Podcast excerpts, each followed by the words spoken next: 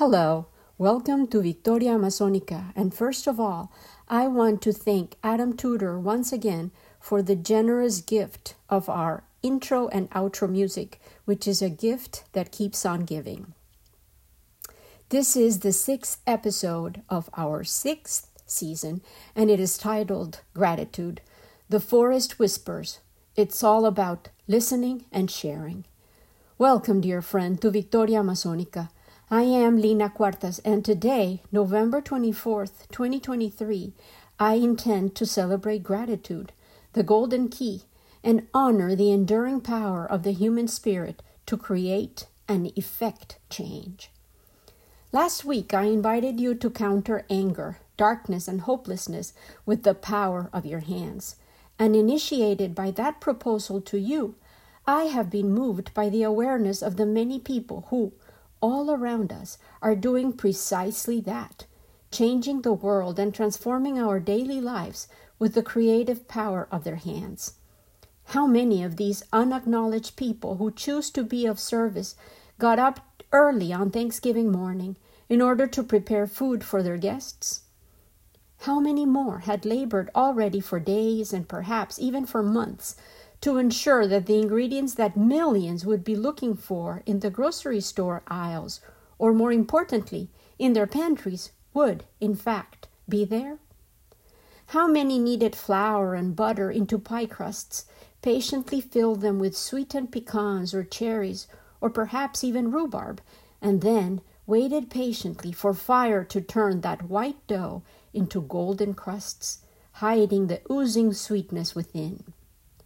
And yet, how many more globally tried to make bread and water suffice and become items of celebration, of the awareness that we all do, in fact, need our daily bread and water, and they are indeed blessings, so often taken for granted and necessary in every single home, yet absent in countless abodes. How important, dear friend, it becomes today to hold gratitude as a lantern to light our paths, a grateful awareness for every drink of water, every meal enjoyed, the fact that if we have a roof over our heads, we are a fortunate human being. If we have a mattress under our tired bodies and a refuge to retreat back to after long productive days, we are indeed blessed. A consciousness emphasized by the knowledge that all around the world, these simple, basic needs are being denied to many of our brothers and sisters, despite us all living in a world of abundance and satiety. This consciousness has the power to highlight our daily routines with an inordinate glow, a deep reverence, that grace of spirit acquired by those who realize that every single breath, every moment our hearts keep beating, and every gift of motion and well being are miracles to be cherished, enjoyed, and never, ever taken for granted. I invite you today to close your eyes with me and sit back in a comfortable place, or perhaps you would join my chosen position to offer thanks on my knees, a posture in which I feel replenished by the emotion of surrender. From this humbling pose, I find it easy to allow my neck to fall and to bow my head, to let go of all urge to do, to be, to make, to run along, and I easily can go within to that space of dazzling light I know so well inside me, the tunnel of peace that leads straight to my heart, where I can withdraw from the narrow reality of daily worries, to do's and needs, and simply focus on breathing deeply and purposefully. My recent difficulties in breathing have been, in fact, a reset opportunity, a reminder about the luxury of having access to air, the importance of taking time to inhale fully, opening my abdomen, pulling back my chest. I envision it like a theater curtain, and then I stretch my neck, tilting back my head and torso a little which expands the capacity of my intake, and I open the floodgates of my lungs. I picture my bronchi filling like miniature balloons in order to absorb the magical power of oxygen that we all need to feed our physical, mental, and spiritual beings. I welcome the O2 of life as if it were a gift I had never before unpacked and welcomed with the delight and awareness that it deserved. And then I indulge in the willful act of pressing my core muscles up like bellows and pushing with intention the air out of my mouth, blowing it the way storms were personified and depicted in ancient Greek art, with a rounded mouth, feeling like a rush of wind myself, and I propel the exhale to reach those who will benefit from the CO2 that my release liberates. Today, I invite you to inhale and exhale with full awareness without urgency or time concerns. After several of these deep, controlled breaths, oh, what a delight to be able to breathe, you will realize. You might feel a gentle tingling sensation on your skin or extra energy swirling around you. So open your hands and welcome that golden gift so as to receive and hold that fizzling golden energy. Cup your fingers, creating a warm container for that essence of life, and hold it with gratitude, with amazement, with awe. Take your time. Inhabit this scene, this image, this idea, and remain solidly grounded by the power it can deliver for each one of us. When you feel ready, lift your hands gently and imagine that you are pouring this golden treasure in your heart, to hold it there and return to feed from it whenever you feel the need to reboot your gratitude your joy of living, your delight in being able to breathe, to feel, and to love life itself. I began my Thanksgiving with this ritual, which I call gathering golden gratitude. Then my morning flew by as my willing hands peeled potatoes, sliced onions, and cilantro, and seasoned chicken. I surrendered to the familiar rhythms of cooking one of my favorite meals, ajiaco. Ajiaco is the typical dish from the capital of Colombia, my homeland, Bogota, and it has become our Thanksgiving feast for 10 years now. After many years of preparing the traditional turkey feast, this new tradition is meaningful and we look forward to it every year. I find joy in preparing the ingredients, methodically growing the body of the hearty chicken and potato soup, tasting in order to improve the punch of the flavor, allowing aromas to lead the way to the right amount of water, the guesswork regarding how many of the three different kinds of potatoes are needed, the thrill of dicing and adding fresh cilantro and dried guasca, the magical leaves that give ajiaco its intriguing taste and color. I know I make my grandmother Juana and my mother proud. I can almost feel them behind me, nodding and approving the gradual modifications.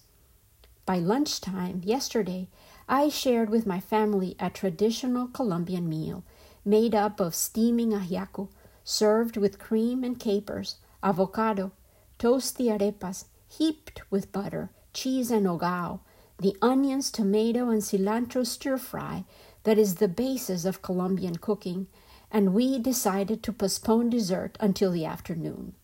So well fed were we. I then washed dishes, cleaned up, and I was satisfied, knowing that my hands continued to exorcise the emotions that persist in visiting my porous heart. I have also continued to work at my angel's garden. The artwork I mentioned I am creating in the new space I have specifically chosen to inspire me to find my way to peace, surrounded by beauty, and to restore el gusto by doing exactly what my mother's instructions detailed in dreams. Pocho, create with abandon, she said. Do not hold back. Do not reason, and let your hands fill the world with color in response to the darkness, with beauty to eclipse the madness. Make your life a song that fills the void and heals the souls. I think that the art of the rock walls of Chiribiquete, which I had been telling you about, has also inspired my most recent attempts at transforming the walls of this enclosed sunroom that has become my canvas. I have a considerable collection of crosses, and as I was about to select the colors I wanted to splash onto the wall where I wanted to display them, I realized that the wall itself was created by horizontal siding. The whiteboards could, in fact, become the arms of giant crosses, and then I could just paint the vertical bold lines of the same width as the horizontal boards to complete the crosses. I grabbed my sketchbook and measured enough space to create two tall crosses to cover the left side of the wall, complete with angular perspective, one standing behind the other.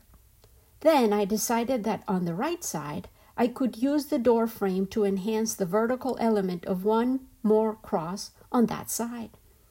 I decided that this cross would be flat and have less volume than the others, a simpler, quieter golden cross to highlight the threshold from the angel's garden into our house. And then I thought I would sketch crucified bodies on the large crosses. Originally, I thought I'd paint muscular, taut bodies like Luis Caballero, the late Colombian painter who specialized in large crosses with bold, angular, hypermasculine characteristics. I painted the crosses, and I was surprised by the transformative effect the colors and diverse angles had on the wall. But I decided I was not ready to paint the bodies. I needed to rest and give my mind time to come up with a plan. I'll share pictures of my creations. Yesterday, as I wished my friends a happy Thanksgiving, I had shared a photo of a motherhood sculpture that my daughter created in middle school. It had seemed to glow all week, held within its special niche, and I lit a candle every day, praying for the suffering mothers, families, and infants with the earnest desire for such unnecessary suffering to stop. The mother and baby spoke loudly to my heart as I grieved for so many mothers and babies dying and in danger worldwide. Last night, in my dreams, among my colorful nightscapes, I saw multitudes of people walking towards a woman's body hanging from a large cross, and her pose was of total surrender. Her arms were tied high above her head and not supported by the side beams of the cross, as if she had been denied even that minimal comfort. Her head hung to the side, her round belly, obviously cocooning a new life, evidently complicated the hanging posture, and the gravitas made the body tilt to the right side. The legs lay slightly bent, one on top of the other, and the feet were rigid as if in pain, instead of hanging loosely. Behind the woman's body, I was able to distinguish a more translucent figure. A male body hung, his arms wrapped around her neck as if refusing to let her go, and perhaps hoping to help her withstand the brutal hanging position. Then I realized that from her belly another smaller body was also pending. It was a little boy. His arms were wrapped around the woman's distended stomach, his body arched around her knees, his feet propped on top of her own. The little boy's back leg could be seen peeking from behind her own, his little foot resting on his other leg, the one which was standing on her own swollen feet. These hanging figures seemed to be diaphanous, not solid, and then I saw that even more of these were all around the woman's figure. I wondered if these were the ghosts of the beings she may have birthed, or perhaps already did, and I thought of all those see through presences as the ghosts of a future who had collectively been denied passage into life because of her sacrifice. I knew that this vision was an expression of the pain of seeing so many women's bodies sacrificed in so many contemporary scenarios. Women denied the power to decide, to develop fully, to be cocoons for life, to parent with their partners, and to deliver and nurture the sacred seeds of our future. Then I also saw that a pair of wings was emerging from the hanging body.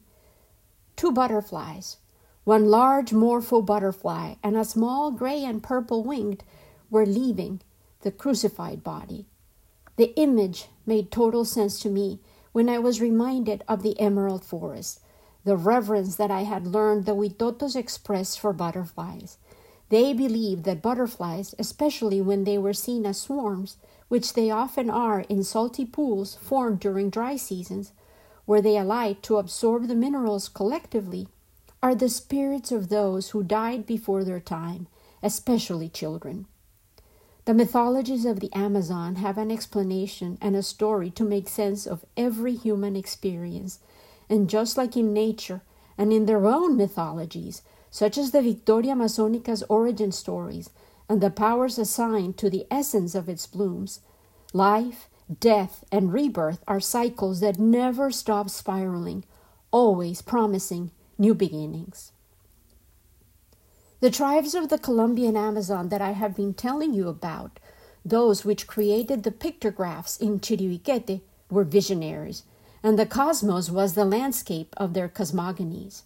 When I read a recent article about the Big Bang, detailing that its light has traveled light years and that we now have the instruments and know how necessary to study it, knowing that it may reveal the secrets of the moment and the components of our universe's birth. This mind blowing article was published on the BBC's Sky at Night magazine. Ezzy Pearson tries to explain this very complicated science, and she does an extraordinary job. I will post the link to the article and its amazing images. It begins with the explanation of light itself. Light, it says, is the window through which astronomers view the cosmos. It fills the universe. Once light has been emitted, it travels on and on, moving constantly at the speed of light. It only stops when it hits something, be it a gas particle, a planet, or even a black hole. Because of light's eternal nature, we see distant galaxies not as they are now, but as they were when their light was emitted. If it has taken the light from an object a billion years to reach us from a galaxy, then we see that object as it was a billion years ago. Look far enough, and you could view all the way back to when the first stars began to shine. Look back even further, and it's possible to see light from the very earliest days of our universe's existence, which we see now as the cosmic microwave background, referred to as CMB. The simple way to explain the CMB, the cosmic microwave background, is as the very first light ever emitted in our universe, says Erminia Calabrese from Cardiff University. It's been traveling from that moment all the way to today. There is a beautiful image included here in 2013, the Planck mission captured the CMB, imprinted on the sky when the universe was just 380,000 years old, in greater detail than ever before. This radiation exists everywhere in the universe, traveling in every direction, but what we see as the CMB is the light that originated over 13 billion years ago and is only now reaching us the presence of this radiation was predicted in the 1950s, but it wasn't actually discovered until 1964. Cosmologists have been mapping the CMB in increasing detail ever since. Though the resulting map looks like little more than a sea of blobs to the untrained eye, to those that know how to look, these colorful patches reveal the history of our universe from the first moment of the Big Bang until today because it's been there forever, from the very beginning all the way to today, the cosmic microwave background has picked up signals and information, says Calabrese. It's been watching out for us. Sometimes I use the example of your great great grandfather who has lots of stories to tell you of all the things they've gone through, and they are now here to tell you all about it. I love this image.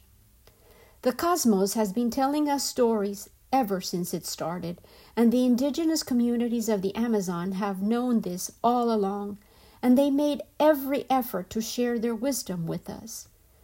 To primitive man, Mircea Eliade theorized, the eternal return to a sacred time was a reunion with the sacred, which had allowed the breakthrough of the supernatural into profane time. The myths retelling honor the sacred that entered our world and gave it form and meaning. Eliade's theory implies that as the power of anything lies in its origin, the entire world order lies in its cosmogony. Primitive man was interested only in the beginnings, and I have described a particular ritual of precisely this fact in which utter chaos must be resolved by going back, all the way back. We are knocking on the door to the beginning over and over again. Once the trance was collective, everyone chose a new name. Their limbs became numb with exhaustion, their bones became liquid, and time restarted its count, every mistake forgotten. The counter of history was reset at zero. That was the objective of the beginnings ritual. The knitting of our stories has been restarted on the loom of time. The knotting of the first fibers is all that we can see. What can we today, armed with open hearts, capable minds and hands, tools and technologies beyond the original people's wildest dreams start to create today? What name will we choose for ourselves? What will be the north that will guide our life, our collective lives? How can we heed the calling of the forest to remember how it all started, how we as communities managed to survive to coexist with the rivers, the forests, the creatures, and for thousands of years within the emerald forest, instead of changing the capricious ways of Her Majesty the forest, we adapted to her rhythms, learned to read her signals, and together thrived.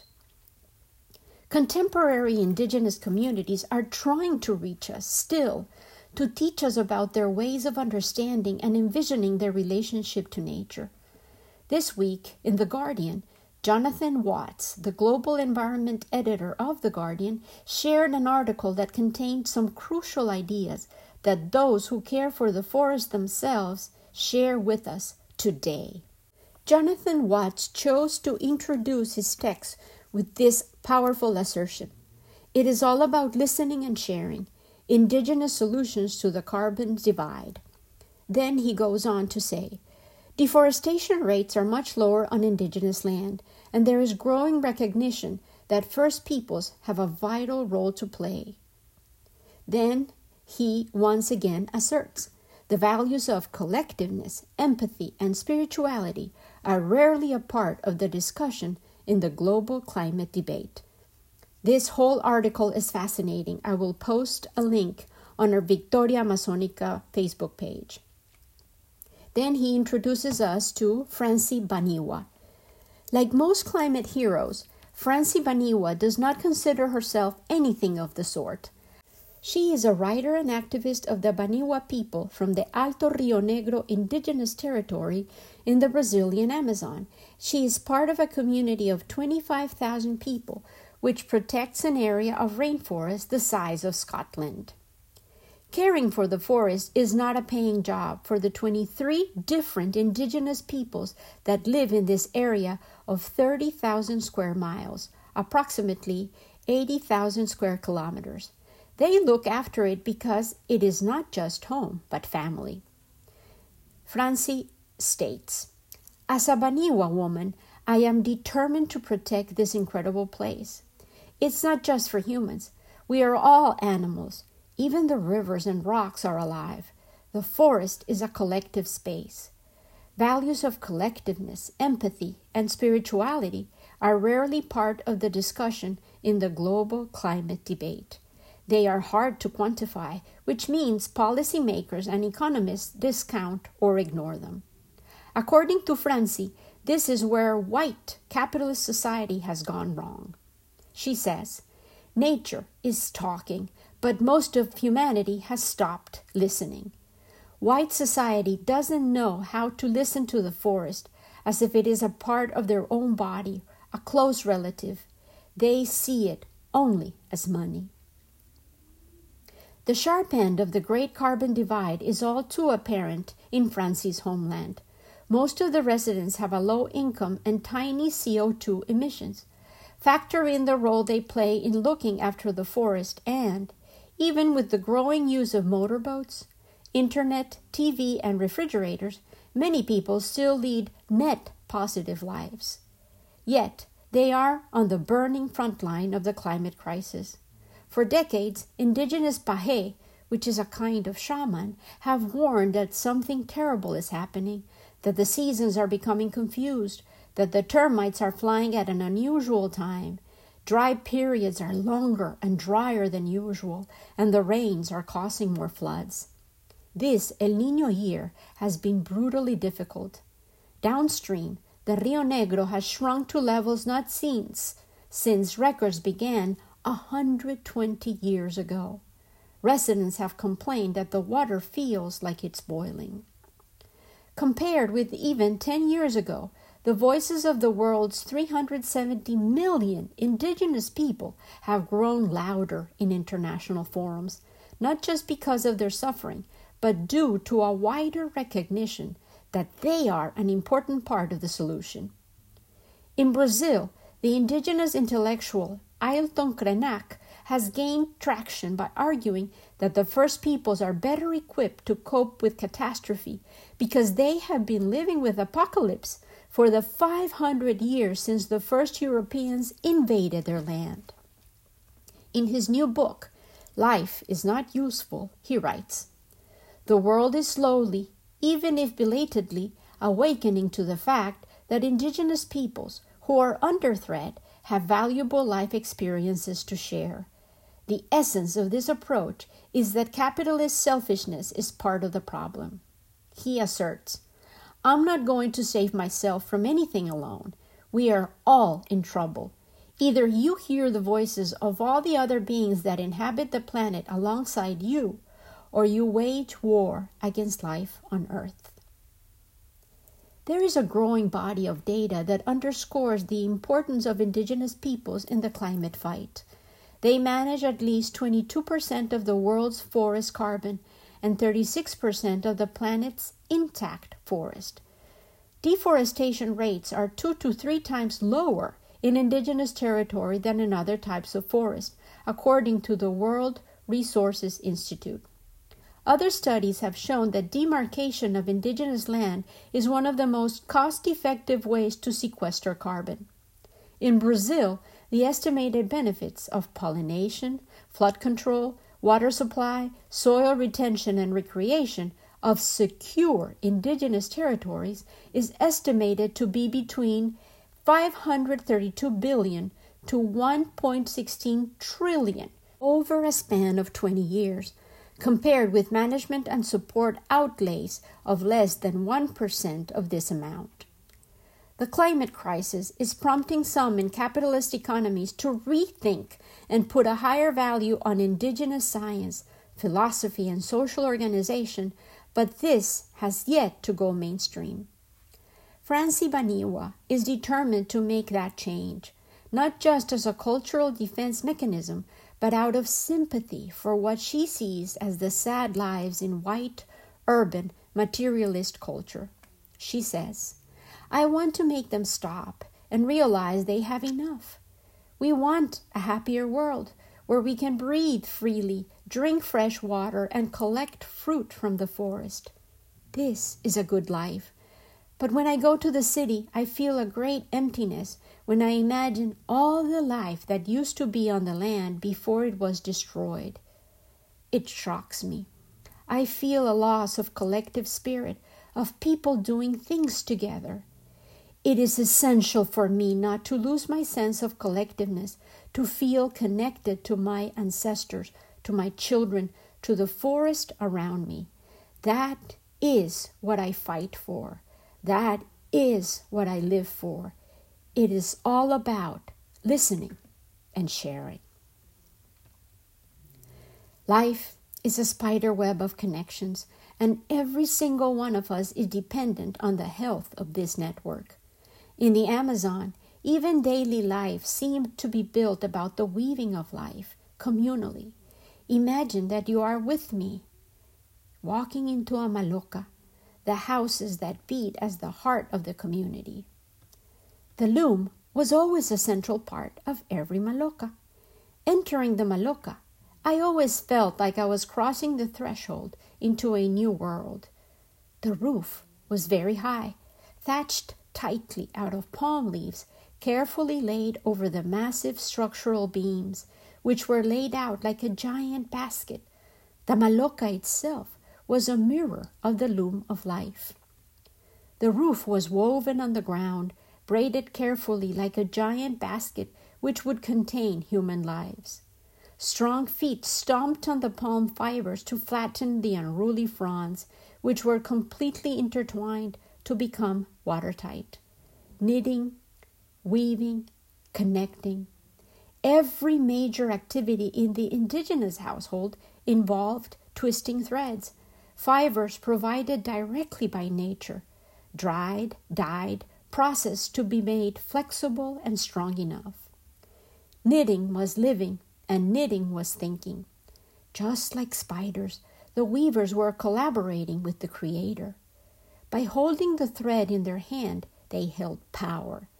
The thread contained the energy of life and the natural world. The generosity of the Universal Mother was in that single fiber, just as the forest itself was weaving fibers as it breathed, holding us all in its web of life. Fibers could become dress, roof, utensils, fishing nets, hammocks, fabric on which we could sleep, rest, make love, soothe, play. Even the final slumber could be held within the owner's hammock, a fabric good and strong enough to hold conception, birth, death, and dreams. The weaver, with his masterful craft, could create a basket, a daily mochila, or utilitarian bag to carry food, money, supplies, even a baby like a womb. Weaving created a container for reality, line by line, stitch by stitch, knot by knot. I would marvel as I watched old and young, lost in their weaving for hours, sometimes silent, others sharing stories, yet their hands never stopped moving in and out, over and back. They could weave a container for a head, a hat, a shield from sun and rain, or a pouch for coca, coffee, or tobacco, the elements that added flavor and mystique to life. Knitting opened the world to a new creation, perhaps a bracelet, a duster, a fishing net. At every step, decisions had to be made about patterns, colors, length, width, design. Minds, hands, feet, bodies were all engaged and productive. Each creation required complete surrender, focus, and intention. The Creator became His creation, a testimony and proof of His existence, presence, a talisman of identity birthed into the world.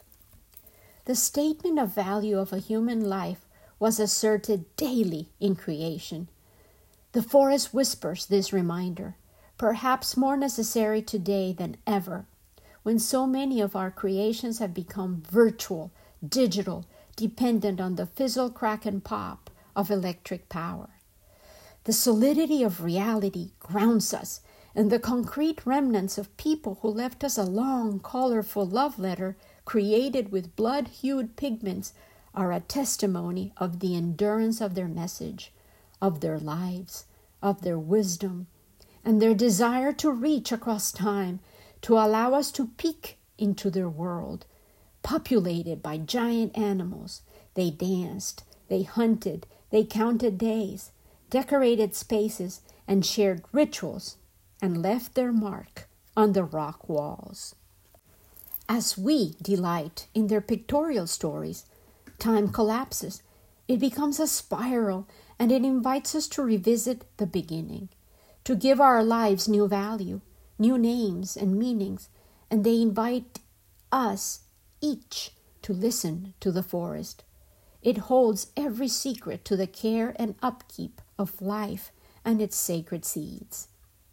With love and gratitude, and a heart strengthened by the golden gift of gratitude, offered once again as a tribute, Lina.